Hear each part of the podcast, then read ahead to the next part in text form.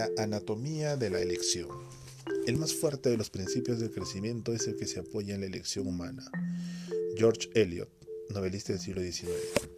¿Cuántas decisiones le parece que toma usted por día? ¿10, 20, 100, un millar? Vivimos tomando decisiones a cada momento como nos sentaremos. ¿Qué palabras elegiremos? ¿Cómo responderemos a nuestros interlocutores? Si bien son detalles que están ocultos en los hábitos y la rutina constituyen un resultado de una elección con menos frecuencia, se toman también decisiones intelectuales.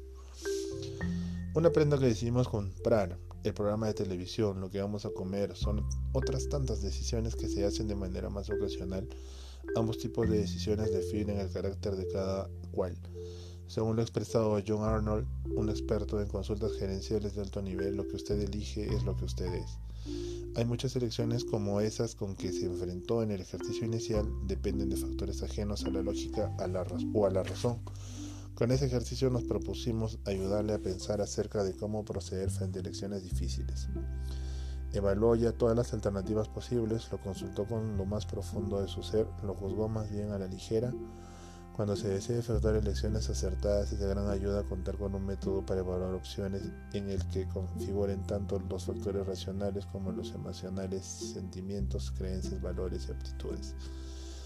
Tanto como los hechos pueden desempeñar papeles decisivos en sus decisiones. El proceso de toma de decisiones lo ayuda a pasar de lo que sucede habitualmente a lo que usted querría que sucedería Siempre que advierte usted una brecha entre el punto en que está y el punto en que desearía estar, sea el empleo en sus relaciones, en el uso de su tiempo, tiene la oportunidad de ejercitar esa elección. El siguiente procedimiento de toma de decisiones se basa en los siete bloques propuestos por John Arnold para hacer que tomemos decisiones efectivas.